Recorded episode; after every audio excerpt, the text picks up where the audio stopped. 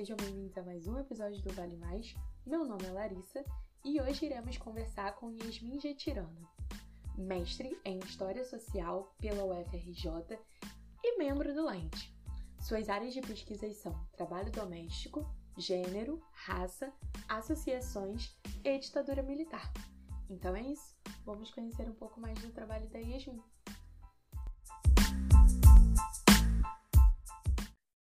Olá, Yasmin, muito obrigada por ter aceitado o nosso convite. E para a gente começar, quem é a Yasmin no mundo? E depois você pode fazer uma introdução da sua dissertação para a gente.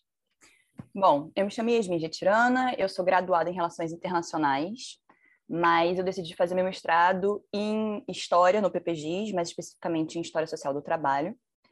É, no, no meu tempo vago, eu gosto de me considerar uma cineasta amadora. É, eu sou formada, na verdade, em técnica em roteiro no ensino médio. Já dirigi dois curtas, mas a maior parte do meu tempo mesmo é, eu sou uma cineasta amadora que analisa muitos filmes e séries no Netflix. Então, essa é Yasmin. A minha dissertação ela é intitulada Sozinha Não Posso, a Associação Profissional de Empregadas Domésticas do Rio de Janeiro, entre 1961, que é o ano em que é criada, até 1973, que é quando é aprovada a Lei 5859, que é a primeira lei a estender direitos trabalhistas para a categoria das trabalhadoras domésticas. É, e só um adendo que eu estou utilizando o nome empregadas domésticas, porque esse era o nome oficial da associação. Hoje em dia, a militância das trabalhadoras domésticas preferem utilizar é, o termo trabalhadoras, né? Até porque é, essa foi uma pauta pleiteada por elas por muito tempo elas serem vistas, entendidas e lidas pela sociedade enquanto trabalhadoras também. Yasmin, para a gente começar, eu acho bacana se você pudesse contar um pouco mais para a gente o que, que é essa Associação Profissional de Empregadas Domésticas do Rio de Janeiro, né? considerando ali é, esse período de 61 a 73. É, bom, a Associação Profissional de Empregadas Domésticas do Rio de Janeiro, eu vou chamar de APED, tá? Para facilitar a nossa vida. É, ela não foi a primeira associação da natureza a ser criada no Brasil. A primeira associação profissional das trabalhadoras domésticas é acreditada a Laudelina de Campos Melo, que foi criada em 36 é, em São Paulo. A Associação do Rio de Janeiro ela é criada logo no momento em que outras associações também são, e aparentemente, de acordo com as minhas fontes, também já tinha no Rio Grande do Sul. Enfim, ela é criada no momento em que algumas outras associações também estão sendo criadas e ela vai inspirar a criação de outras, como a do Recife, por exemplo.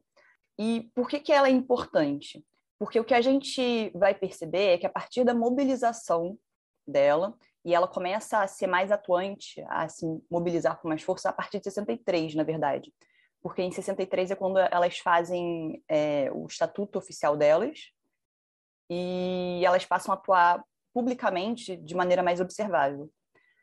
E a gente pode perceber que durante toda a década anterior à criação da Lei 5859 de 73, elas estão é, é, se comunicando, negociando com uma ampla variedade de atores em prol dos seus próprios direitos.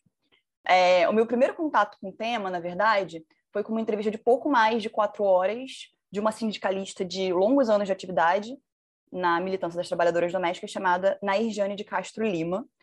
É, e a Nair concedeu essa entrevista para o Paulo Fontes e para duas pesquisadoras e professoras chamadas é, Luísa Chari e Tatiana de Oliveira Pinto.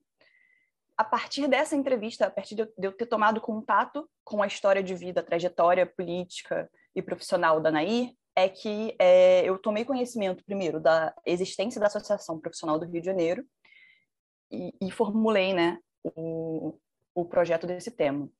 O meu primeiro capítulo, então, ele é baseado numa pista deixada pela Nair nessa entrevista, que foi a primeira entrevista que eu tomei contato, que é quando a Nair fala que a associação profissional foi mais movimentada e foi mais ativa durante os anos de chumbo, logo depois da aprovação da lei em 73, mas assim, ali no, no período da ditadura militar, do que ela foi depois disso, durante a Constituinte, durante a redemocratização, hoje em dia, aquele momento teria sido um momento de maior efervescência da atuação da associação.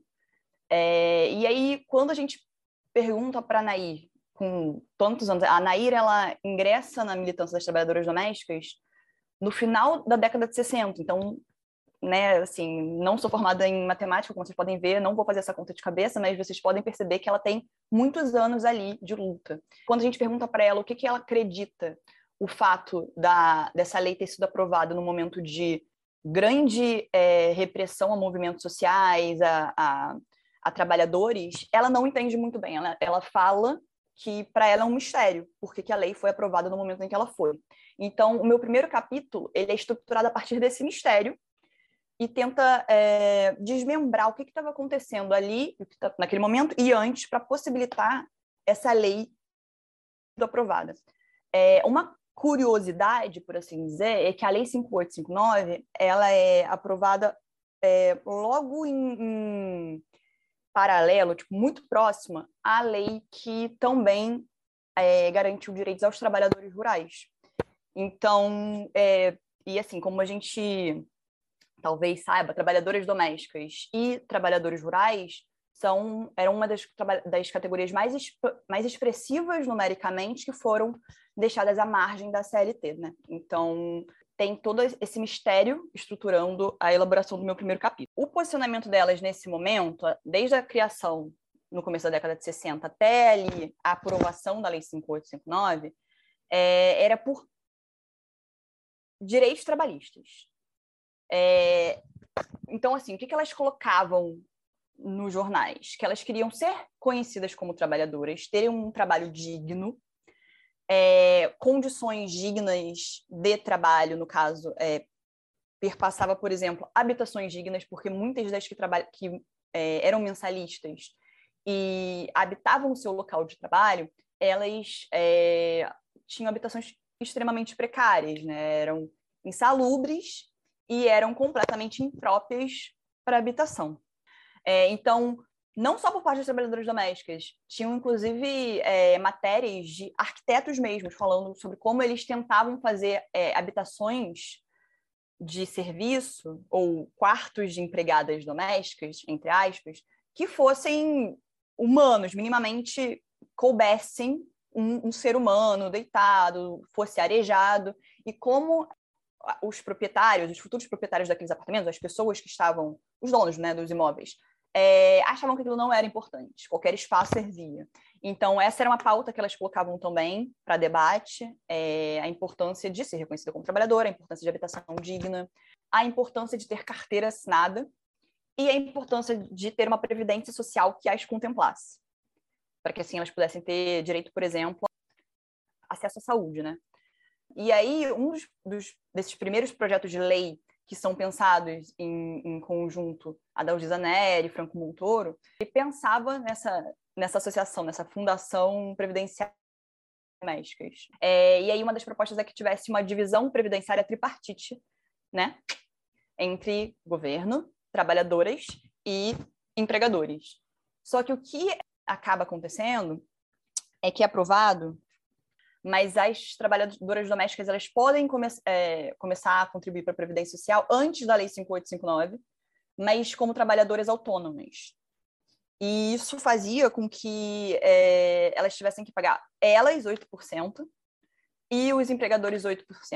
Eles começaram então a se mobilizar para que elas fossem reconhecidas enquanto categoria profissional, para que elas não precisassem pagar é, a Previdência como trabalhadoras autônomas e, portanto, elas pudessem ter uma, um, um, valor menor, um percentual menor de contribuição que precisasse sair do bolso delas. É, quando elas conseguem a lei, elas não conseguem, por exemplo, direito a um salário mínimo, elas não conseguem direito a horas fixas, então isso é, é um problema principalmente para para as mensalistas, que são as únicas que são é, contempladas para a lei, porque é aquilo levando em conta que muitas são migrantes e mensalistas geralmente dormem no trabalho, ao menos durante a semana, né? Tipo, durante os dias que elas estão trabalhando. Se você é babá e a criança chora meia-noite e meia, como é que ela vai virar para a patroa e falar: olha, acorda você e faz essa criança dormir porque eu não estou mais no meu horário de trabalho? Pensar trabalho doméstico remunerado é, implica a gente pensar em relações que são profundamente personalizadas.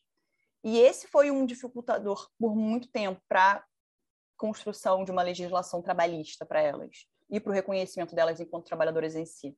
Então, essas foram algumas, alguns pontos que ficaram em abertos por muito tempo. Salário é, mínimo, horário fixo, adicional noturno, enfim.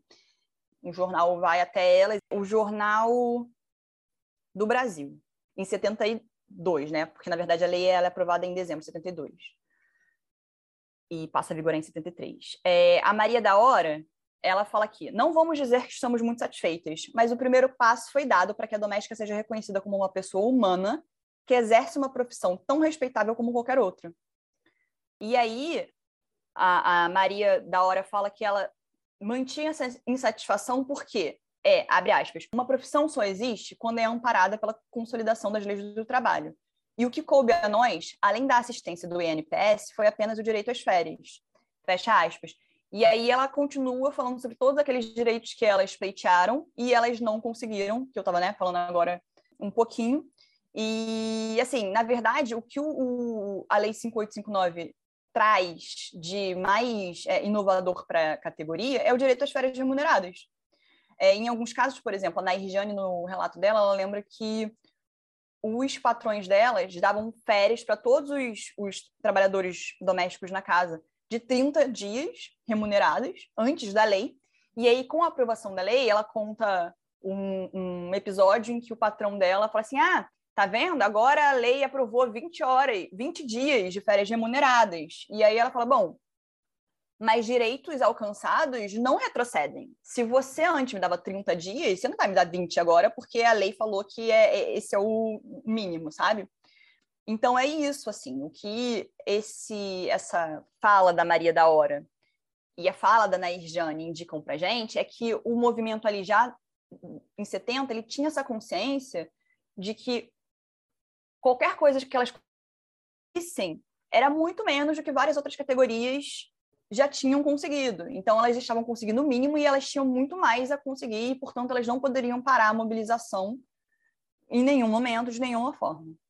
Então, Yasmin, para a gente continuar nossa conversa e entender também a estrutura né, que se deu o seu trabalho, acho que a gente pode começar a falar sobre as fontes que você utilizou. Você já introduziu aqui para a gente que você trabalha com fontes orais, mas eu gostaria de saber quais foram outras fontes que te auxiliaram nesse trabalho. Bom, uma das coisas que mais uma pessoa me falou logo que eu comecei a trabalhar com esse tema foi que ia ser difícil achar fontes. Então, principalmente em relação a esse período, mas também ao tema. Então, eu recorri a qualquer indício de fonte que eu podia ter. Estava escrito assim, trabalhadora doméstica, pá. Qualquer coisa assim. E em relação à representação de trabalhadoras domésticas na mídia, tem até, inclusive, fontes que não se, é, é, se referem a ela enquanto trabalhadoras, mas pode ter alguma coisa a ver, assim. Então, assim, eu farejava alguma coisa que pudesse ser útil e eu ia atrás. Então, eu pesquisei bastante na hemeroteca digital, em jornais, principalmente jornais da grande imprensa naquele período, porque eu entendo que jornais da grande imprensa eram, no final das contas, o que poderia gerar mais adesão a elas. Assim, a gente tem que lembrar que é uma categoria que, em boa medida, são de mulheres não letradas. Então, eu estava trabalhando também com a possibilidade que talvez se elas não tivessem acesso a esses jornais, talvez os patrões tivessem, ou alguma outra pessoa que elas tivessem em contato poderia levar a divulgação né, da existência da associação até elas. Então, eu pesquisei bastante nesses jornais. É, acervos documentais, eu pesquisei no acervo do CEDIC, da PUC São Paulo, principalmente em relação à participação das trabalhadoras domésticas em movimentos católicos, como a JOC, a Juventude Operária Católica. É, pesquisei no DOPS, no DEOPS, assim, tudo que eu conseguia pensar. Pesquisei em dois livros auto, autobiográficos, um sobre um, na verdade, os dois sobre militantes da JOC. Um era um trabalhador operário de São Paulo chamado Tibur Sulik, que era um grande amigo da Nair e foi um grande apoiador do movimento. E a outra, que era também uma militante da JOC, mas que foi a criadora do, da associação e da, do sindicato de Recife, que foi a Lenira Carvalho, que faleceu agora no, no meio do ano passado. É, então, tem esses dois livros também, com fontes, é, cartas e, assim, trocas de correspondência em geral. Eu queria tra ter trabalhado mais com cartas, inclusive, talvez cartas das próprias trabalhadoras domésticas, mas eu acabei trabalhando com trocas de correspondências de políticos, pensando projetos de lei. Então, também trabalhei com projetos de lei e com corpo de lei, né, em geral. E como já falei, com história oral. Então, é, no primeiro capítulo, eu parto dessa indicação da Nair de que a lei teria sido uma surpresa para o movimento, por ter sido aprovada é, no momento em que foi. E aí eu vou desmembrando isso para entender como o trabalho doméstico, na verdade, ele não ficou à margem da legislação, como a gente pode ter uma tendência a pensar inicialmente, que elas foram ignoradas. Na verdade, desde o Brasil colônia ainda existiam tentativas de regulamentar esse trabalho, mas de regulamentar sem necessariamente é, contemplar elas com direitos trabalhistas e previdenciários. E aí, na verdade, essa pauta é, começa a ser internalizada por elas a partir da movimentação delas com a JOC, a Juventude Operária Católica. E aí a JOC, na verdade, ela só faz mais assim uma participação especial no primeiro capítulo, porque nesse primeiro capítulo eu vou entendendo como, a partir da é, atuação delas com diferentes grupos políticos, inclu inclusive é, políticos como Franco Montoro, que foi deputado federal, governador, é, inclusive ministro do Trabalho do governo João Goulart, elas pleitam esses direitos. Ela tem troca de correspondência delas, revisando é, um projeto de uma criação de uma previdência específica para as trabalhadoras domésticas. A Associação de São Paulo ela dá lá o seu parecer sobre a proposta que é enviada pelo Montoro. E o Montoro era um político ligado ao, ao Partido Democrata Cristão. Existem troca de correspondência dele com políticos da Arena, mas também com políticos do Partido Comunista, como a Dalgisa Neri, é, que inclusive a Dalgisa Neri, que foi uma política aqui do Rio de Janeiro, é, foi a, a primeira pessoa que eu encontrei na, na documentação a formular um projeto de lei para trabalhadoras domésticas, que contemplasse previdência social e, e legislação trabalhista. E aí, a partir dessa troca de correspondência entre esses diferentes atores políticos, inclusive as associações existentes de trabalhadoras domésticas, é possível entender que existiu uma grande mobilização desde o começo da década de 60. É, e aí, em 73, com a aprovação da Lei 5859, nos jornais eu consegui é, perceber duas movimentações. Uma movimentação que era, obviamente, do Médici tentando tomar os louros da criação da lei, e das trabalhadoras domésticas falando que elas já estavam há muito tempo pensando nessa lei, de alguns é, políticos não satisfeitos com o não reconhecimento da articulação que, que, que foi criada para aprovação dessa lei porque a lei em si, a 5859, ela toma vários aspectos que foram negociados, mas ela não é exatamente a lei completa, né, que foi que foi formulada ao longo de todos esses anos. Então tem isso e um outro viés também que foi compreendido nesse primeiro capítulo é que a aprovação da Lei 5859, a contemplação de trabalhadoras domésticas com direitos trabalhistas, estava muito é, em sintonia com o objetivo do governo Médici naquele momento, a política é, pensada pelo governo para os trabalhadores. E isso eu estou bebendo um pouco da tese da Eliane Nagasava, que é, vai pensar né, o novo trabalhismo na ditadura militar, nos no, alguns governos da ditadura militar. É, e aí, qual é a leitura feita? É que contemplar trabalhadoras domésticas não era um ato populista em si, é, mas também era uma, uma maneira de pegar essas trabalhadoras que eram vistas por boa parte da sociedade como apolíticas ou ignorantes, volúveis, é, e contemplar essa categoria com direitos trabalhistas seria então uma forma de utilizá-las como, como modelos da nova política governamental trabalhista. Então, é, meu capítulo 1 um foca basicamente nisso. O meu capítulo 2, a partir principalmente de matérias de jornal, é, retraça a criação da Associação Profissional de Trabalhadores Domésticas em si. É, ele começa, na verdade, pegando um pouco antes, pegando essa movimentação da JOC com os trabalhadores domésticos, então a gente percebe que trabalhadoras domésticas eram um dos maiores grupos presentes na Juventude Operária Católica. É, e assim, Juventude Operária Católica, por quê? Porque era uma linha que pegava o trabalho e a figura do operário em si como fundamental para levar os ideais cristãos para o mundo, né? Era, era um, é um movimento internacional.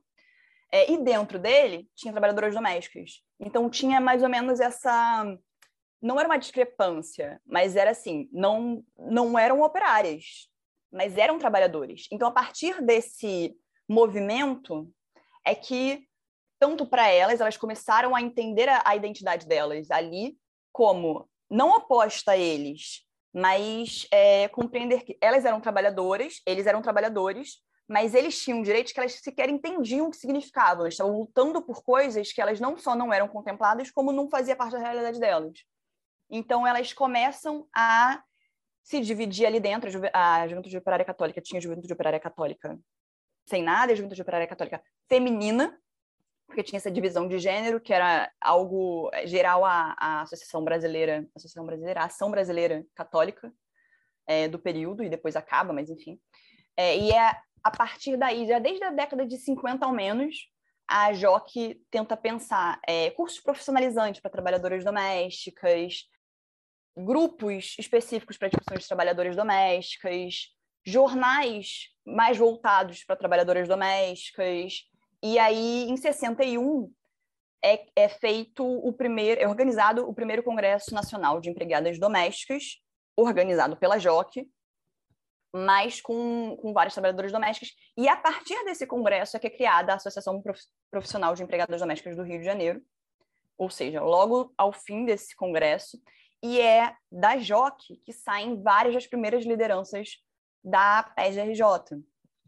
Então, Odete Conceição, é, Conceição Caetano, tem uma é, assistente social que era professora da PUC e que trabalhou durante todo o tempo de vida assim dela, desde a criação da, da PED, que foi a Odete Azevedo Soares, é, e todas essas pessoas, esse, esse, corpo diretor da PED, ele sai da JOC. É, então, esse meu capítulo 2 se debruça sobre isso, fala sobre a, as, o pleito da JOC nesses primeiros anos, o que, que elas buscavam, como elas se colocavam publicamente. É, um dos, dos pontos mais almejado por elas era a obtenção da sede própria. Então, é, subcapítulo analisando como elas conseguiram verba para isso, como elas se organizaram para conseguir verba para isso, como elas colocavam essa questão. Tem um subcapítulo falando sobre a representatividade delas na mídia, né? E a gente percebe que a representatividade das trabalhadoras domésticas, e essa não é uma realidade só do período que eu estudo, é, mas a gente pode perceber isso também nos próprios jornais durante a PEC das domésticas de 2015, é, todos os momentos em que trabalhadoras domésticas são contempladas por algum direito trabalhista ou há na, na, margem de possibilidade a contemplação de algum direito trabalhista para a categoria, há sempre um discurso eufórico, assim, meio histérico na mídia, de que isso vai ser um retrocesso para elas. Não só para a população brasileira em geral, mas para elas, porque elas vão ficar mais marginalizadas, porque elas podem perder trabalho, etc. Então, no meu período, isso também foi observado. Como a mídia é, pintava elas como é, apolíticas, como facilmente manipuláveis.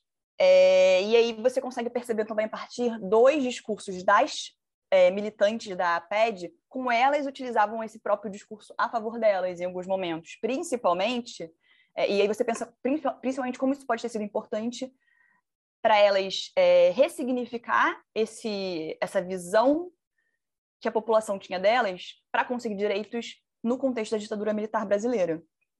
E o meu terceiro capítulo, já encerrando aqui a minha fala, é, ele foca na trajetória de vida de cinco trabalhadoras domésticas, que é a Nair Jane, como eu já mencionei, eu peguei essa primeira é, entrevista, mas eu fiz mais duas entrevistas complementares, que aí foram realmente entrevistas temáticas, só para entender talvez alguns pontos ali que tenha ficado mais vago nessa primeira entrevista é, feita. É, a Noeli, a Josefa, Mar, é, Josefa Faustino Marques, é, a Lourdes a Dona Zica, que é a Nazir é, Maria de Oliveira. E aí, meu terceiro capítulo pega, então, essas trajetórias de vida e eu analiso essas trajetórias a partir de alguns pontos temáticos, só para facilitar realmente a narrativa, que é, então, migração, todas elas são trabalhadoras migrantes, é, geracional, todas elas começaram a trabalhar, mesmo que não com trabalho doméstico, na infância, trabalho, perspectivas de, de solidariedade e, e trabalho, que é como a vivência delas, a concepção delas enquanto mulheres é, e trabalhadoras foram impactadas é, pelo ingresso delas na militância sindical. Porque eu gostaria de saber mais sobre essas trajetórias, né, dessas mulheres. A Nair, é, ela é filha de camponeses e aí eles iam de cidade em cidade sazonalmente a, a, em busca de trabalho. E ela lembra que ela tinha muitos irmãos, assim, dez, se eu não me engano. E eles eram deixados de cidade em cidade porque eram muitos e os pais não tinham condição de alimentá-los. E numa dessas, a Nair para em um orfanato de Minas Gerais antes de completar 10 anos. Um dia vai uma família do Rio de Janeiro, uma família branca de imigrantes alemães. Ela brinca com os filhos, dois filhos que eram menores do que ela, desse casal, e o casal decide trazer ela para o Rio de Janeiro. É, a diretora do orfanato permite, mas ou pelo menos a Nair lembra no relato dela, de que a condição para que ela visse com essa família, para a diretora do orfanato, é que ela pudesse estar estudando. A Lourdes ela é meio que um ponto fora da curva, porque ela começa a trabalhar, já ali mais ou menos aos nove anos, mas ela trabalha quebrando pedrinhas é, perto de uma pedreira da casa dela, e ela afirma que ela começou a trabalhar por conta própria porque ela queria ter um dinheiro dela mesma. É, e desde a infância, parece que ela tinha a percepção de que ela não queria ser trabalhadora doméstica, porque ser trabalhadora doméstica era uma coisa muito ruim na percepção dela. Então, ela foi ser professora é, de catequese e alfabetizadora de crianças na zona rural da Bahia. Só que quando ela fez ali, um pouco antes de 20 anos, aparentemente, um, a esposa do patrão dela, que era assim, um coronel ali do, do interior da Bahia, cujos filhos ela dava aula de catequese, é, essa esposa dele foi perguntar para ela se ela conhecia alguém que gostaria de vir para o Rio de Janeiro ser trabalhadora doméstica. E quando ela falou o salário, a Lourdes percebeu que o salário de trabalhadora doméstica no Rio de Janeiro seria muito mais alto do que o trabalho que ela recebia sendo professora na zona rural da Bahia. Então ela optou por ser trabalhadora doméstica no Rio de Janeiro, e já com uma certa idade. A Josefa Faustino, é, que é da Paraíba, e a Noeli, que é do Rio Grande do Sul, elas também começaram a trabalhar com serviços da casa quando crianças, mas enquanto trabalhadoras domésticas, é, elas começaram a atuar um pouco mais velhas, mas assim, antes dos 15 também, como uma forma de ajudar na renda doméstica.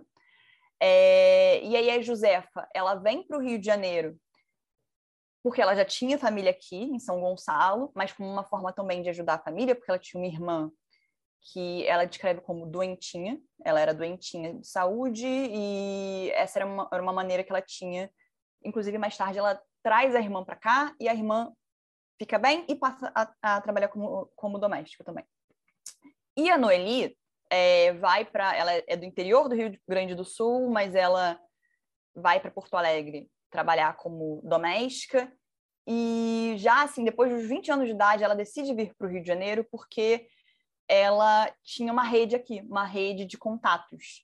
Ela vinha com a, com a patroa dela em viagens, e nessas viagens ela conheceu pessoas, é, não necessariamente que trabalhavam só com, com serviço doméstico aqui, mas ela tinha garantia de emprego.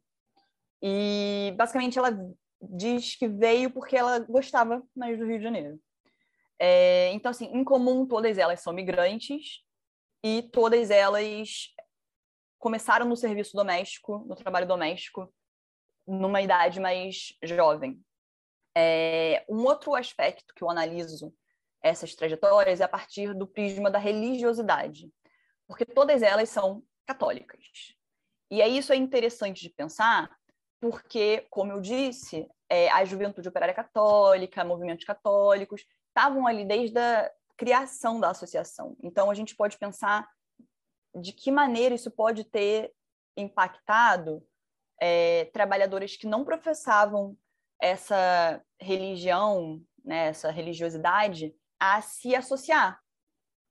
A gente, assim, eu, eu consegui analisar como isso impactou positivamente. Foi a partir da Igreja Católica que elas conseguiram é, contato com vários atores que talvez elas não tivessem acesso antes. O Sindicato de Nova Iguaçu, é, ele hoje em dia tem a sua sede, que foi cedida pelo Dom Adriano lá, lá, na, lá em Nova Iguaçu. Então, assim, é muito perceptível como essa relação resultou frutos positivos. Mas, por outro lado, é... será que em algum momento isso foi fonte de tensão? E aí, a partir do, do, de algumas entrevistas, eu consigo perceber, por exemplo, que ali na sua criação, ali mais ou menos até os meados da década de 70, a associação parecia um pouco fechada em algumas questões. Então, por exemplo, é, trabalhadores LGBT, não, tudo bem que já não era uma pauta assim tão é, levada à frente naquele momento, mas ali menos ainda. Outra coisa que, que elas dizem que não era mencionado assim na, na relação, no dia a dia da, da associação. Pauta racial não era algo que era discutido, que era pensado. Isso passa a ser é, uma, uma pauta importante, fundamental, na verdade, para o movimento das trabalhadoras domésticas a partir do relacionamento delas com outros movimentos sociais, movimento negro mesmo, mas também outras é, categorias de trabalhadores que já tinham mais uma consciência racial. É, então, teve um, um, processo até essas, essas questões, a questão é, feminista mesmo, ser é, internalizada, adentrar os debates da, do dia a dia da associação. No caso da, da, da questão feminina mesmo, é, você via grandes conflitos ali na década de 70. Década de 60 não era nem mencionada, mas assim, na visão de muitas das trabalhadoras domésticas, feministas eram patroas, não tinha uma diferenciação. Esse era um papo de mulheres brancas da classe média, classe média alta. Então você vê essa, esse processo de compreensão de outras questões, mas que são questões que são relativas à própria identidade delas enquanto mulheres e enquanto trabalhadoras, é, tendo sido complexificada, por assim dizer, ao longo do tempo.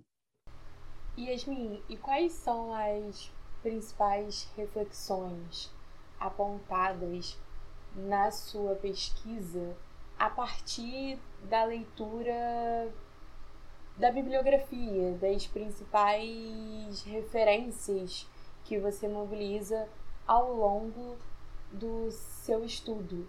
E não só reflexões que você já destacou durante a sua pesquisa, mas também aquelas para além, assim, né, de pensamentos, planos futuros, podemos dizer assim? A primeira é que essas negociações, tanto com movimentos sociais quanto com outras categorias sindicais, é, principalmente nesse primeiro momento ali, década de 60, 70, ela é fundamental para concepção das trabalhadoras enquanto trabalhadoras. É uma relação essencialmente calcada em classe. É, então, elas precisaram fazer um trabalho bem de formiguinha, de ser delas mesmas se lerem enquanto trabalhadoras, porque já começa por aí, a naturalização do trabalho doméstico, é, o trabalho doméstico é, reprodutivo, ele é tão naturalizado, tão feminilizado, que para essas próprias trabalhadoras se entenderem enquanto profissionais, é uma questão. E aí, com a, posteriormente, mais ou menos ali na década de 80, que essas outras questões de raça, gênero, passam a, a ingressar no vocabulário delas também. Então, em relação a essa negociação, é isso. É importante a gente entender que elas se organizaram primordialmente nos primeiros anos em termos de classe. É, em relação ao trabalho doméstico remunerado e o reprodutivo que não é remunerado, é interessante a gente pensar, há muito tempo, nos Estados Unidos, tinha o wage, Wages for Domestic Work, ou alguma coisa assim, que a Silvia Federici, que é uma das minhas maiores referências, tanto em Talibã e a Bruxa, sobre como o trabalho doméstico reprodutivo foi essencial para a acumulação primitiva de capital, como é, o ponto zero da revolução, que é mais debruçado sobre a centralidade do trabalho doméstico em si, já, ou seja, nos Estados Unidos elas já estavam falando sobre a necessidade de você é, reconhecer enquanto você remunerar enquanto trabalho o trabalho doméstico reprodutivo há bastante tempo. E aí aqui o que a gente percebe tem é, essa esse cruzamento, tem essa interseccionalidade que dificultam mais ainda com que o reconhecimento desse trabalho seja reconhecido, porque como esse trabalho é desenvolvido por mulheres pobres, negras, migrantes, é, a gente teve a dificuldade de reconhecer enquanto trabalho, né? É, quanto mais o trabalho que elas desenvolvem nas suas casas. Mas hoje em dia essa é uma questão que é bem presente nos sindicatos. Elas falam sobre a, as jornadas duplas que elas têm enquanto mães, enquanto cuidadoras que não estão sendo remuneradas, inclusive dos seus patrões depois. Tem casos de trabalhadoras domésticas que trabalham por muitos anos em uma casa, é, e aí tem toda essa, essa retórica do da família, que é muito importante de ser mencionada, como tanto a associação como o sindicato posteriormente. Ele teve que fazer uma campanha longa e, e, não e assim frequente, ela nunca acaba, né? Essa essa conscientização de que essa retórica de trabalhadora doméstica como uma pessoa da família é danosa para as trabalhadoras domésticas, porque é, a partir dessa narrativa, direitos trabalhistas deixam de ser garantidos. Então, existem casos, por exemplo, de trabalhadoras que passaram toda a sua vida em uma casa ou não recebiam salário e recebiam roupas usadas ou é, móveis ou qualquer coisa do tipo, e aí foram despedidas ou foram aposentadas compulsoriamente sem ter carteira assinada, é, sem ter sequer para onde ir, sem ter uma rede de solidariedade consolidada. É, e mesmo assim, depois de um, de um tempo, esses patrões voltam a entrar em contato com elas e elas provém um, um, cuidado que não é remunerado, continua não sendo remunerado, o trabalho delas continua não sendo reconhecido. Então, esse é um, é um outro aspecto que a gente tem que entender, como o trabalho reprodutivo e o trabalho é, das trabalhadoras domésticas assalariadas, eles estão, sim, o tempo todo se cruzando, mas eles não são sequer reconhecidos enquanto trabalho em si por muito tempo. E aí, assim, só para fechar também, com algo que eu já tinha mencionado antes, que é o trabalho doméstico em si, ele pode ser analisado e já foi analisado sobre diversas perspectivas. O que o meu trabalho, na verdade, ele é, se propõe a fazer é analisar o trabalho doméstico a partir da organização política delas, porque, ou melhor, esse é um prisma que não é tão é, utilizado principalmente na história. É, uma grande referência para o meu trabalho foi o Joás Bernardino Costa, que é da sociologia e é um dos primeiros acadêmicos do Brasil a fazer um trabalho de fôlego sobre as trabalhadoras domésticas sindicalizadas. É, tem a Hildete Pereira de Mello, que também é, faz um trabalho que não é só focado nas trabalhadoras organizadas, mas ela não escantia essa existência, ela aborda também o trabalho, o trabalho doméstico sindicalizado, as trabalhadoras domésticas sindicalizadas. E, assim, cada vez mais, a própria Luísa Chari é, fala sobre trabalhadoras domésticas sindicalizadas, então, assim, eu tive, infelizmente, poucas referências de trabalho doméstico organizado no Brasil mas elas foram muito importantes exatamente pelas suas. Elas não necessariamente vêm do campo de história. É, eu acho que é por isso que é importante a gente pensar no trabalho doméstico em toda a sua complexidade, mas também entender que uma dessas complexidades é o fato de que elas estão há anos se organizando politicamente entre elas e em contato com outras organizações e outros movimentos, porque esse, na verdade, é um prisma que é frequentemente marginalizado é, eu dialoguei muito com a bibliografia de diversas áreas, da sociologia, da antropologia.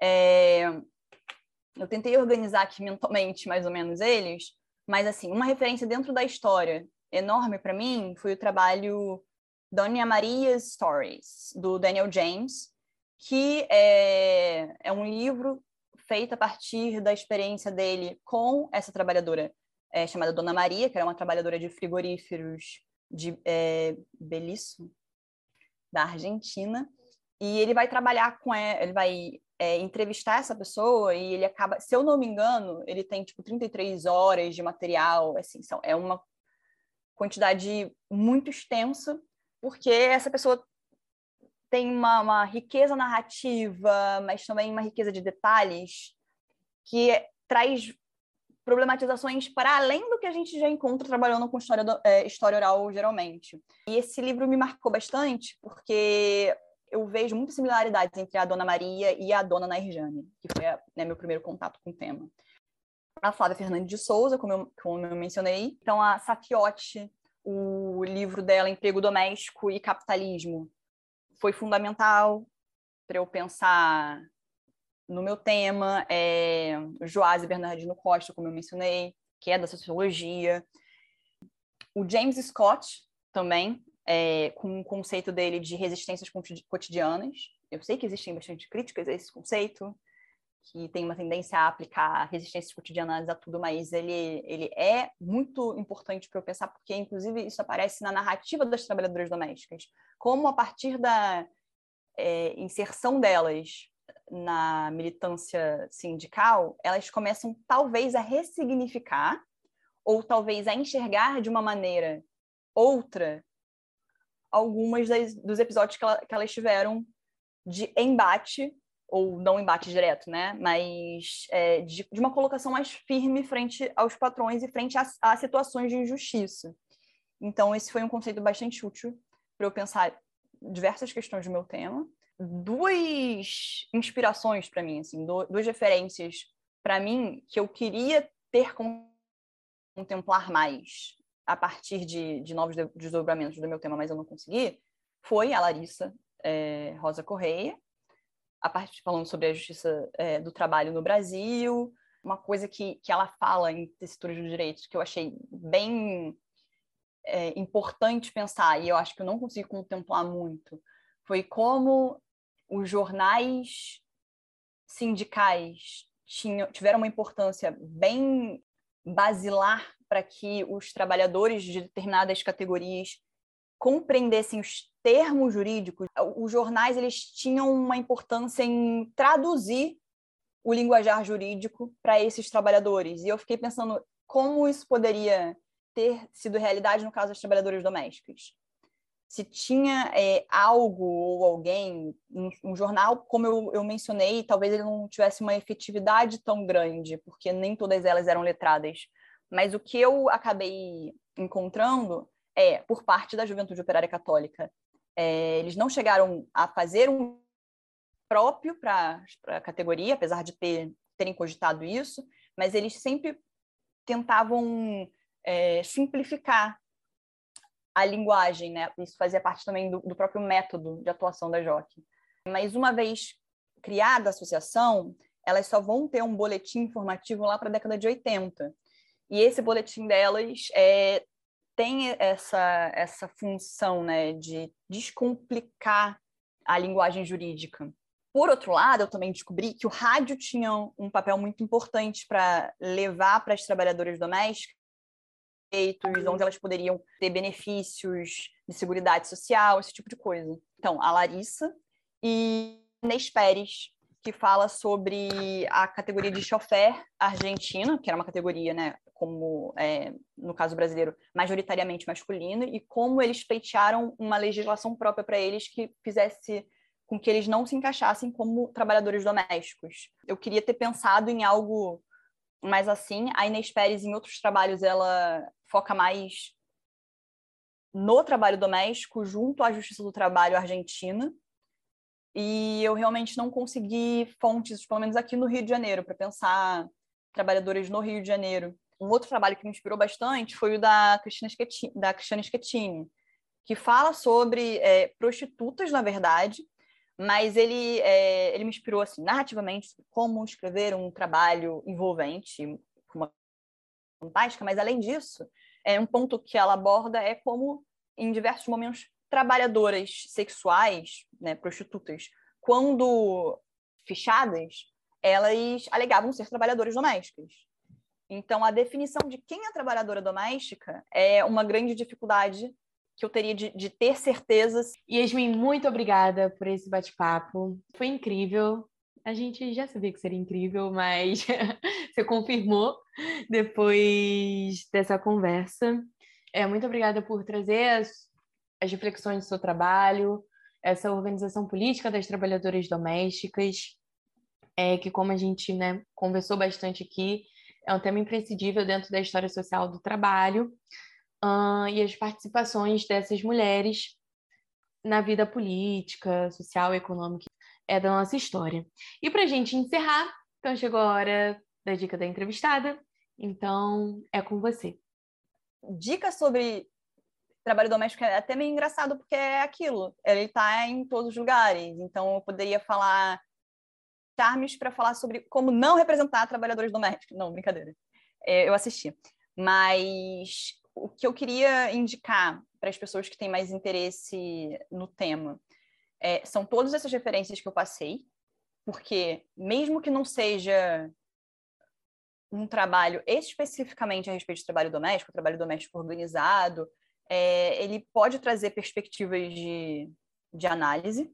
Gostaria de indicar como opção multimídia o meu documentário, Colcha de Retalhos, que traz a, a, esse depoimento, inclusive, o primeiro depoimento que eu tive acesso, da Nair Jane, é, intercalado com várias documentações é, a respeito da trajetória da legislação trabalhista para trabalhadoras domésticas no Brasil. Inclusive, eu acho que ele é interessante de se pensar, talvez eu devesse ter começado falando sobre o meu documentário, porque ele foi algo que eu fiz no meu primeiro ano de mestrado. Ele é interessante porque ele não é que ele esteja defasado de forma alguma, é que eu revi ele. Por quê? Porque eu tive contato com a entrevista da Nair, que é fantástica por si só, é, mas ele foi mesclado, era, era assim, era, uma, era um edital do CPDOC, e a proposta era história de mulheres, e o requerimento era que fosse utilizado o CPDOC. E aí eu fui procurar lá no meu primeiro ano de mestrado coisas no, no site e eu achei todo o acervo pessoal do Franco Montoro. E eu, antes mesmo de perguntar para Nair, eu perguntei, Nair, o que, que você lembra do Franco Montoro?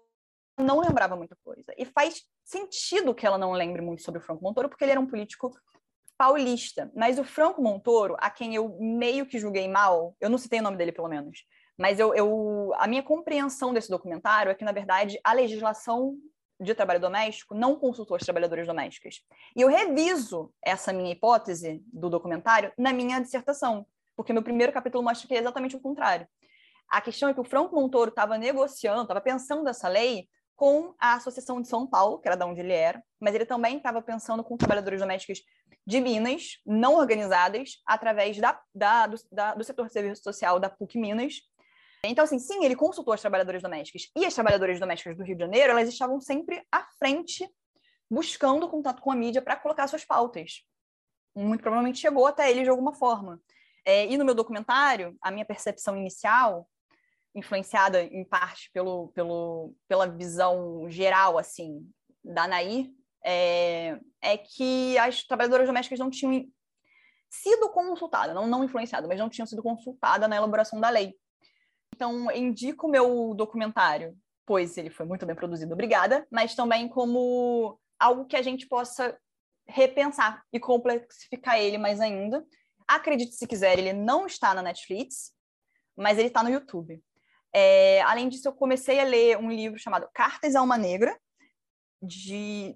O nome do ser é François Egat. François Egat. Eu realmente não sei francês, é, mas basicamente é uma mulher negra francesa que lê Quartos de Despejo da Carolina Maria de Jesus e ela fica encantada e aí ela começa a escrever cartas para Carolina. E aí assim, o que, que isso tem a ver com o trabalho doméstico? Tudo, né? Basicamente. E vai de encontro ao que eu estava falando. até coisas que podem não parecer, não parecer trabalho doméstico, trabalhadora doméstico, mas tem a ver, porque ele tem a ver com todas as, as questões históricas e contemporâneas da, da sociedade brasileira.